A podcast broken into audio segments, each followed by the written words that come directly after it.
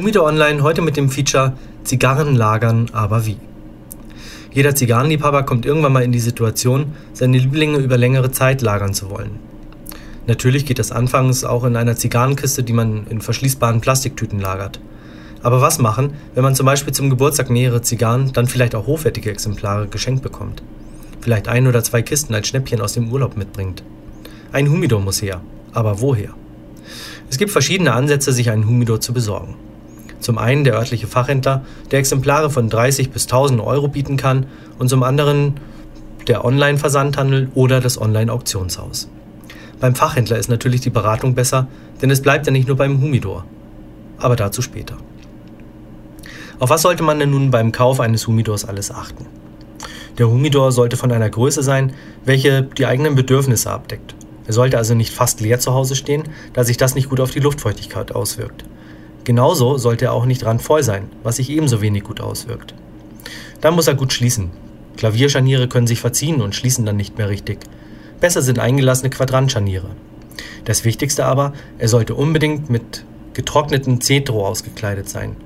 Und zwar ähm, die spanische Ceder. Das Cedro ist wichtig, da es sowohl der Feuchtigkeitsregulierung dient und außerdem das Aroma der Zigarren unterstützt. Es gibt günstige Humidore, da ist das auskleidende Cedro nur als hauchdünnes Furnier vorhanden oder harzt eventuell sogar aus. Hier sollte man von einem Kauf absehen. Das sind die eigentlichen Kriterien, auf die man achten sollte. Alles andere wie Intarsien oder aufwendige Lackierungen sind dann Geschmackssache, die natürlich auch den Preis bestimmen. Der Befeuchter. Die relative Luftfeuchtigkeit im Humidor sollte zwischen 68% und 74% relative Luftfeuchtigkeit liegen. Dafür verantwortlich ist der Befeuchter. Befeuchter gibt es in verschiedenen Ausführungen. Leider sparen hier viele günstige Anbieter. Ihre Befeuchter sind viel zu klein. Die Mehrkosten eines richtig dimensionierten Befeuchters sollten bei einem billigen Humidor unbedingt mit eingerechnet werden. Die beiden häufigsten sind die Schwamm- und die Acrylpolymerbefeuchter. Beide werden mit destilliertem Wasser betrieben. Der Schwammbefeuchter wird beim ersten Mal mit einem oder mit einer speziellen Flüssigkeit, ähm, besteht zur Hälfte aus Propylenglykol und destilliertem Wasser betrieben. Dieses Gemisch wirkt wie eine Membran auf dem Schwamm, ähm, die sich bei ca. 70% Luftfeuchtigkeit ähm, selbst reguliert. Ist zu viel Feuchtigkeit im Humidor, dann nimmt der Schwamm Feuchtigkeit auf. Ist zu wenig Feuchtigkeit vorhanden, dann gibt der Schwamm Feuchtigkeit ab.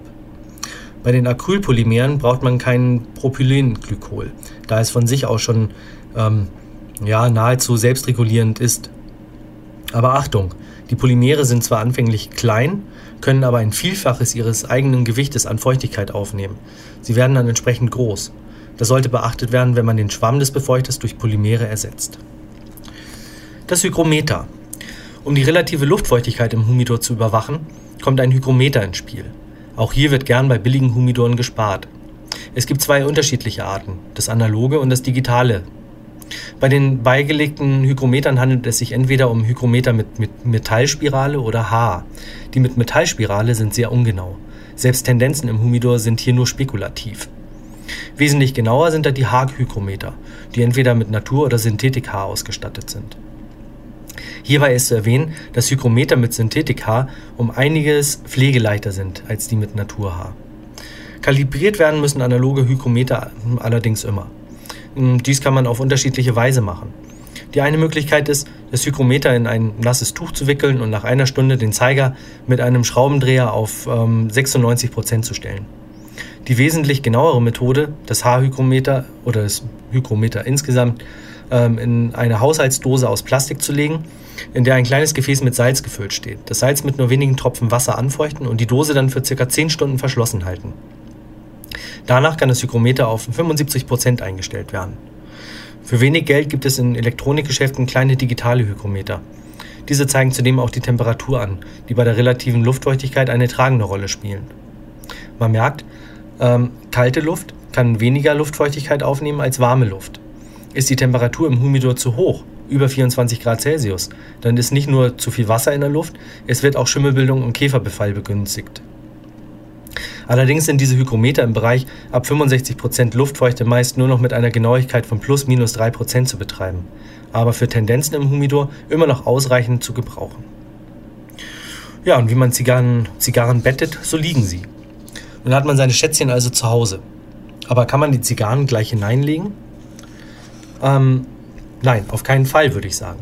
Der Humidor hm, hat ja seine relative Luftfeuchtigkeit noch nicht. Das Hygrometer ist noch nicht kalibriert. Einige Hersteller liefern den Humidor schon mit kalibrierten Hygrometer aus, vorsichtshalber trotzdem die Kalibrierung ausführen. Ja, und der Befeuchter hat noch keine Flüssigkeit bekommen. Einige Befeuchter werden schon mit einer Füllung aus Propylenglykol und destilliertem Wasser ausgeliefert.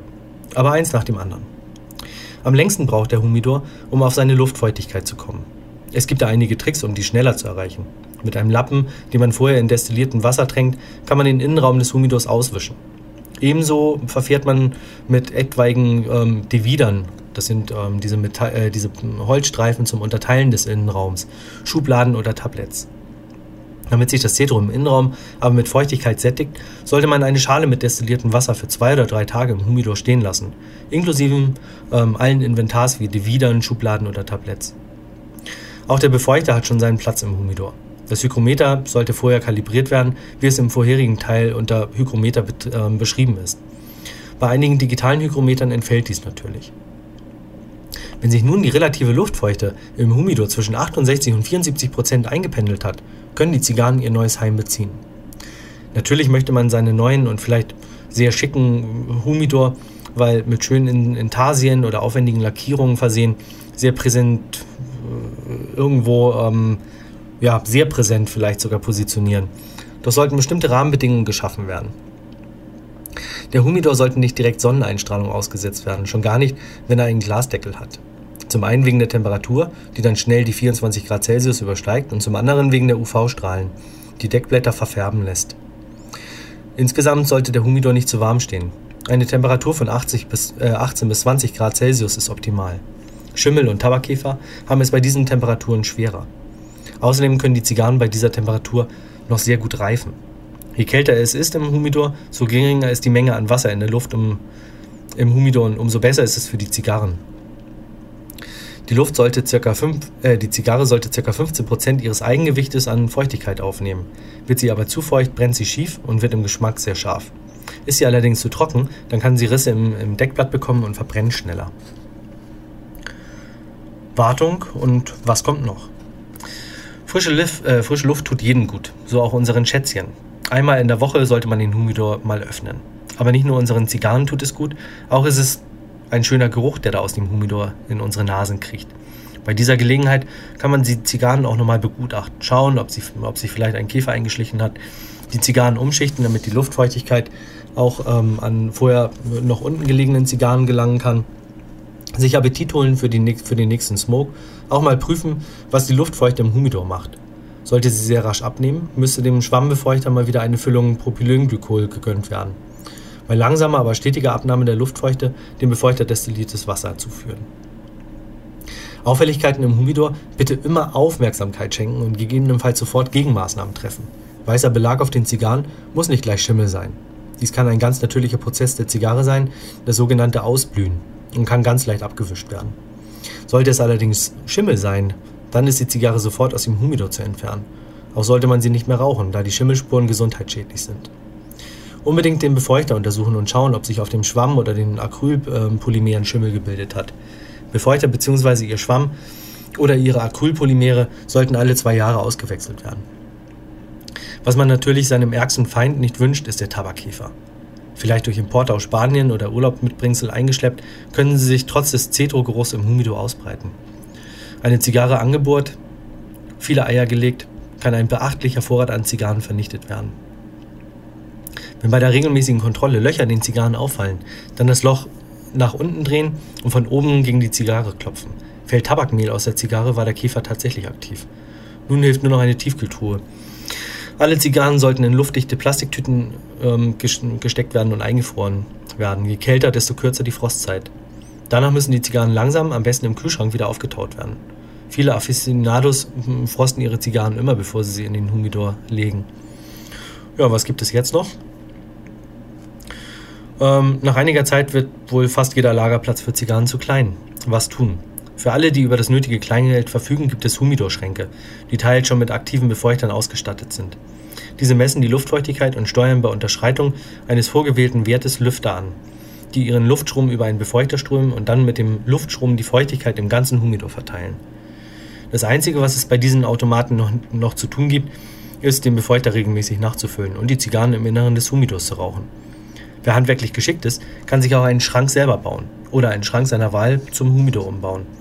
Nähere Informationen und Tipps ähm, gibt es unter www.humidoronline.de ähm, unter weiterführenden Links ähm, an, am Ende dieses Artikels.